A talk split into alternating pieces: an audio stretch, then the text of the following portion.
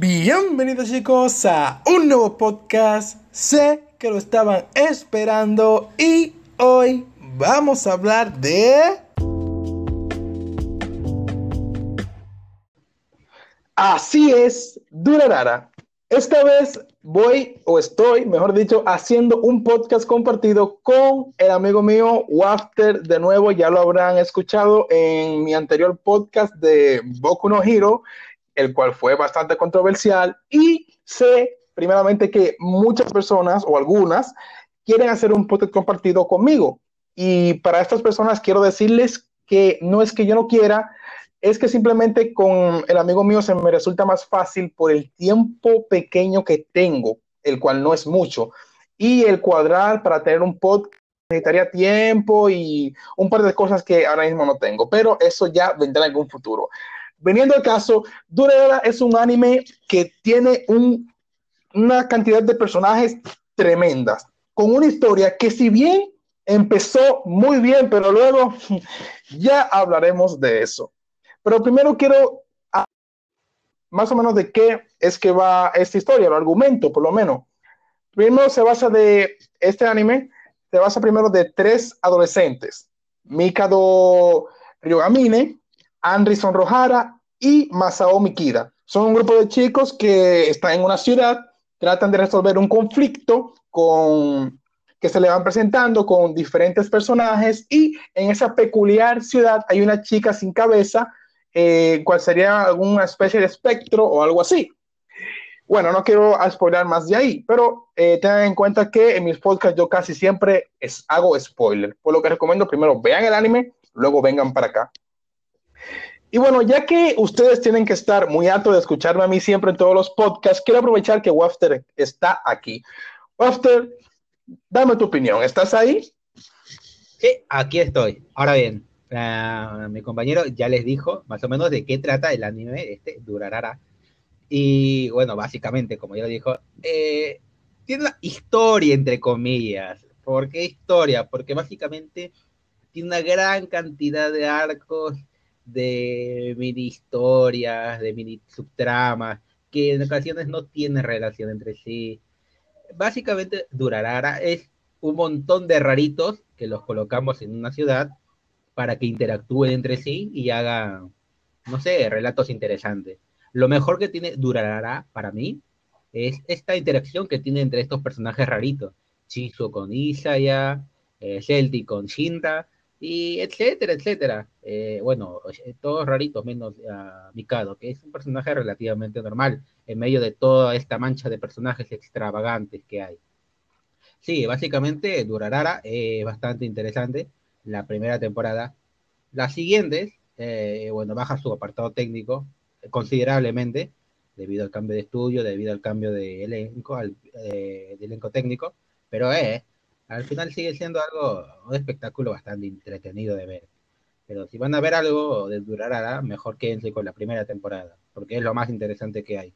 Después de eso se desvaría bastante y como que pierde rumbo, como dijo ya mi compañero. ¿Qué, ¿Cuál es tu opinión que tiene de Durarara? Bueno, pues yo opino casi igual que tú. Obviamente, como sabrán, el, el amigo sabe más de apartados técnicos, porque yo fuera de lo que viene siendo la empresa de animación y un poco lo que viene siendo también los dibujos, no sé decir mucho más, pero debo decir que para mí no me desagradaban los dibujos, eran dibujos que no sé si que si bien se diferencian o son innovadores, pero que son agradables a la vista. Eh, no le vi mala animación, pero vamos, que este anime me lo vi hace mucho tiempo, la primera temporada y la última también me lo vi hace mucho tiempo, por lo que no puedo recordar una mala parte, ya que yo casi no me fijo en eso, ya mi amigo les, les dirá si, si vio algo.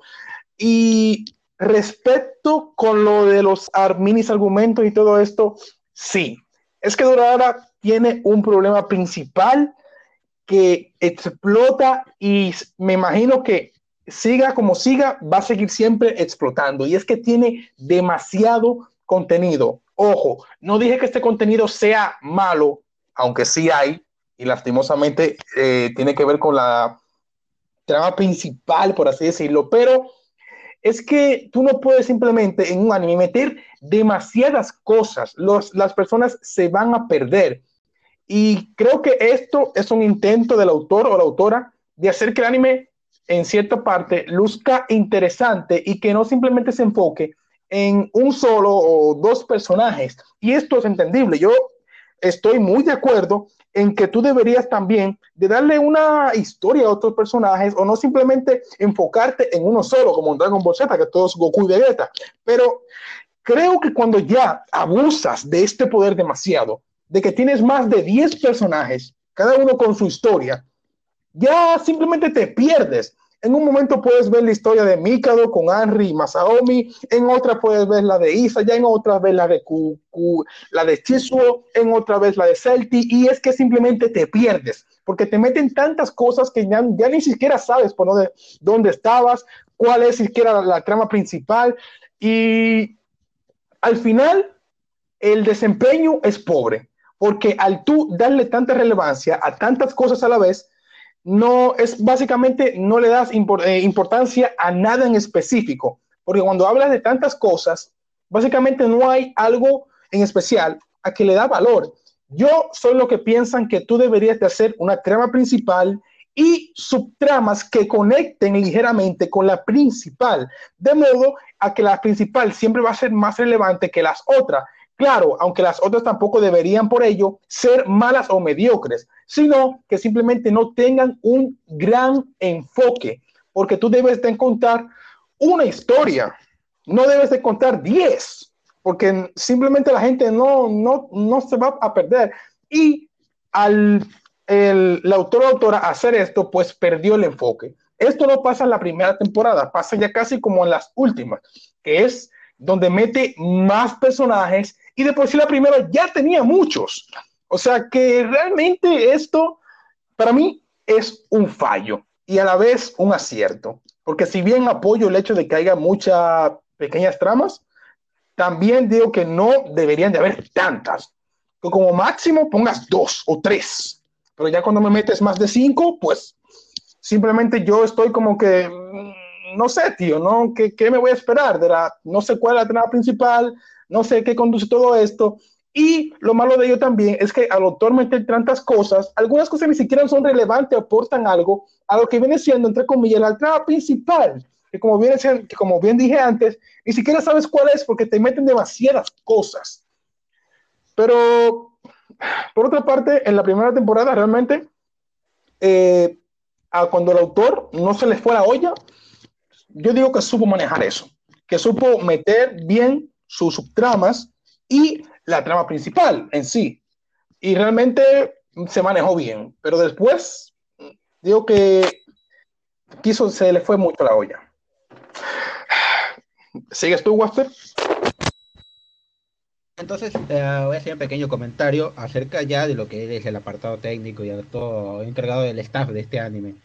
Sí, el compañero ya lo mencionó. Técnicamente, Durarara, Durarara, o como ustedes lo llamen, sufrió un cambio de estudio entre su primera temporada y las otras tres subsecuentes. La primera estuvo a cargo de Brainbase, que bueno, se hizo animes como Bacano, que es el mismo autor de Durarara, eh, Natsume Yujinsho y otros más, que son muy buenos. Y después de eso, este, estuvo separo, no hicieron nada, y pasó después al estudio Shuka, Shunka, que no recuerdo cómo es su nombre exactamente. Eh, conservaron el director, conservaron algunos de los que escribían el guion, conservaron la música y tal. Pero si uno ve, por ejemplo, la página de Anime News Network, ve una cantidad enorme de diferencia entre el staff de la primera temporada y de las siguientes. No sé si será porque no consiguieron tanta información, pero tú ves que hubo una mucha mayor participación de personas en, la, en el apartado técnico de la primera temporada de Durarara. Eh, es por eso que, bueno, se ve mucho mejor eh, es por eso que la animación está, bueno, relativamente más fluida. Es por eso que tiene, en términos generales, mayor calidad. Además, Shuka es un estudio, era un estudio básicamente nuevo, eh, que cogió bastantes proyectos abandonados, por así decirlo, de otros estudios de animación y tal. Así que no, no se le podía pedir mucho. Pero en cuanto a su resultado, fue mediocre, la verdad. Yo noté bastantes errores por aquí y por allá pero para hacer un proyecto de un estudio así pequeño, ¿eh? Eh, estuvo bien. Eh, sí, básicamente eso es todo el comentario que tengo que hacer del apartado técnico, que técnico de Durarara.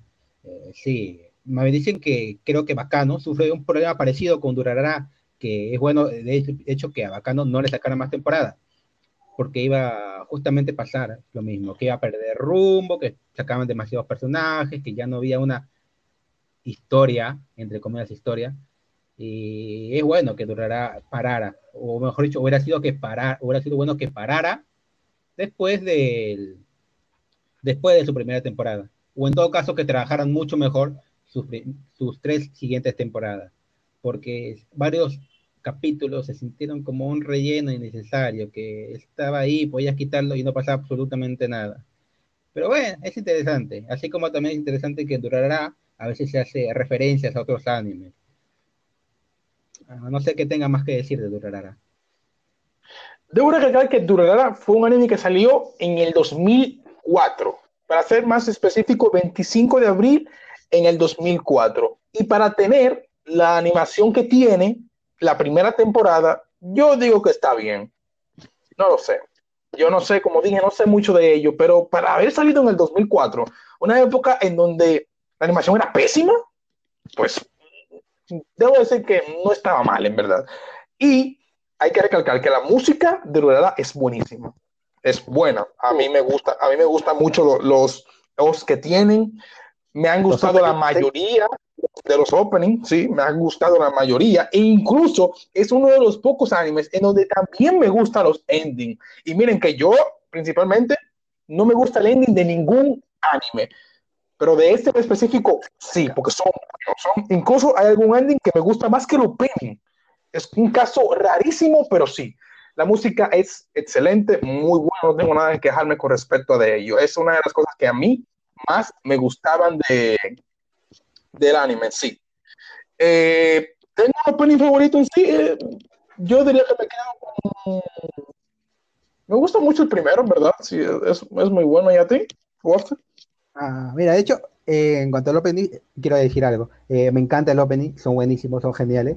Y una de las cosas mejores que tienen los openings es, es la transición que hay entre un personaje y otro. Básicamente casi nunca te tapan la cámara. Siempre está pasando algo en el opening y te muestran un personaje está aquí, la cámara cambia de foco y tienes a otro personaje por ahí.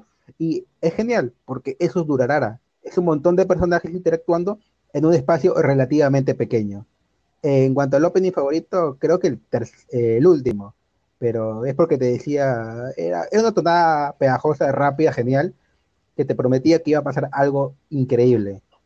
Nunca pasó algo relativamente increíble, pero bueno, me encanta ese opening. Eh, cómo salen los personajes, las transiciones entre personaje y personaje, me encanta, me adoro, lo fascina, me fascina, lo adoro, y es bastante divertido. ¿Tienes tú algún ending favorito también?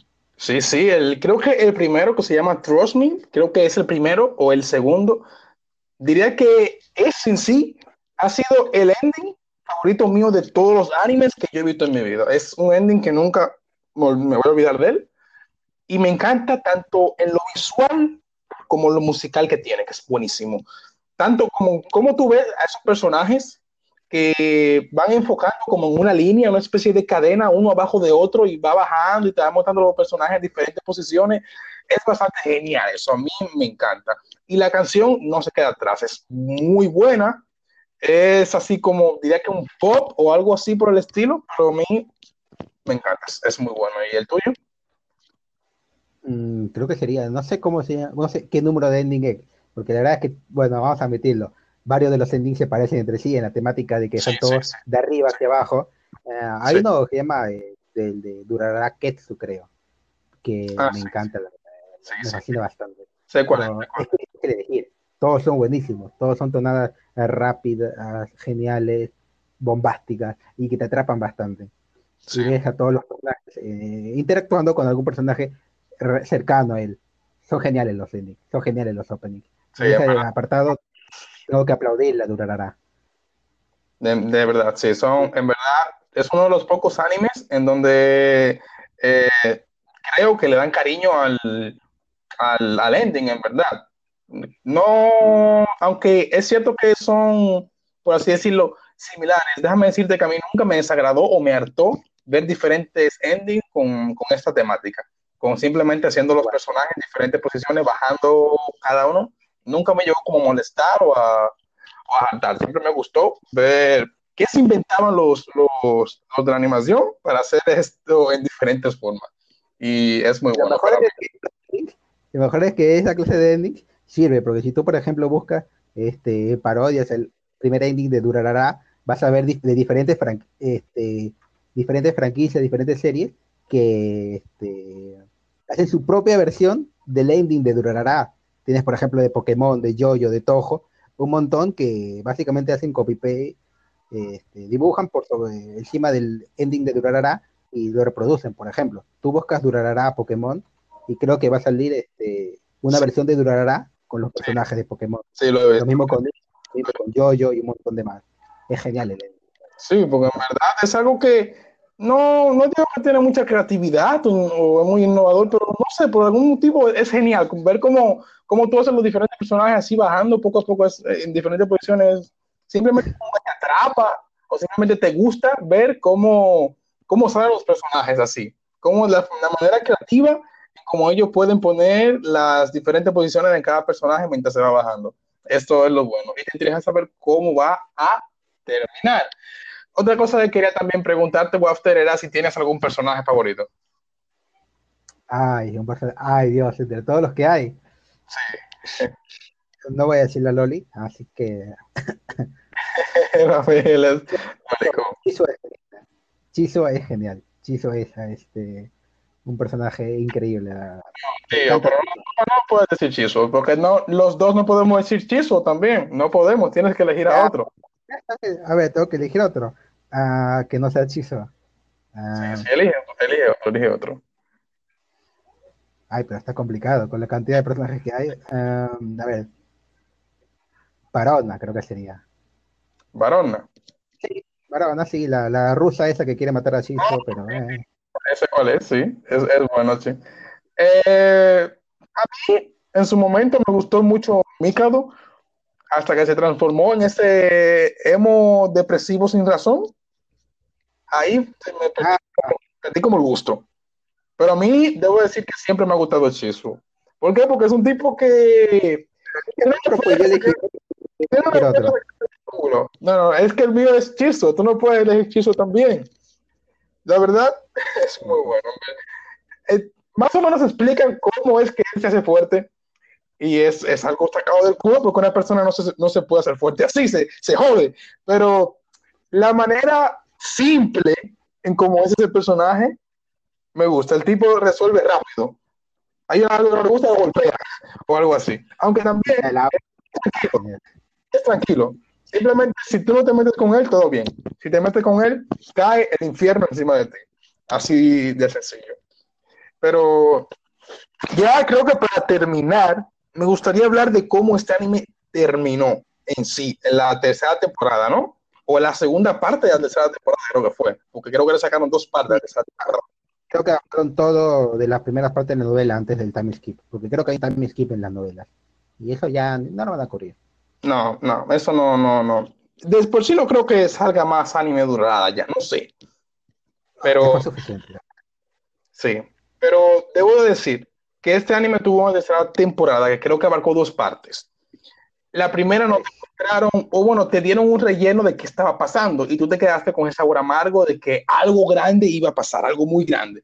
Porque los personajes Esa estaban su- De apuñalaran a Aya.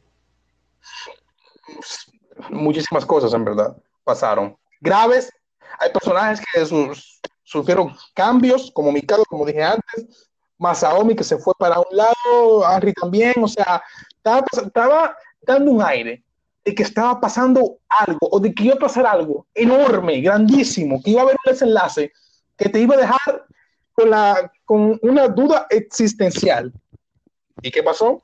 Que no pasó nada. Nada, no pasó nada.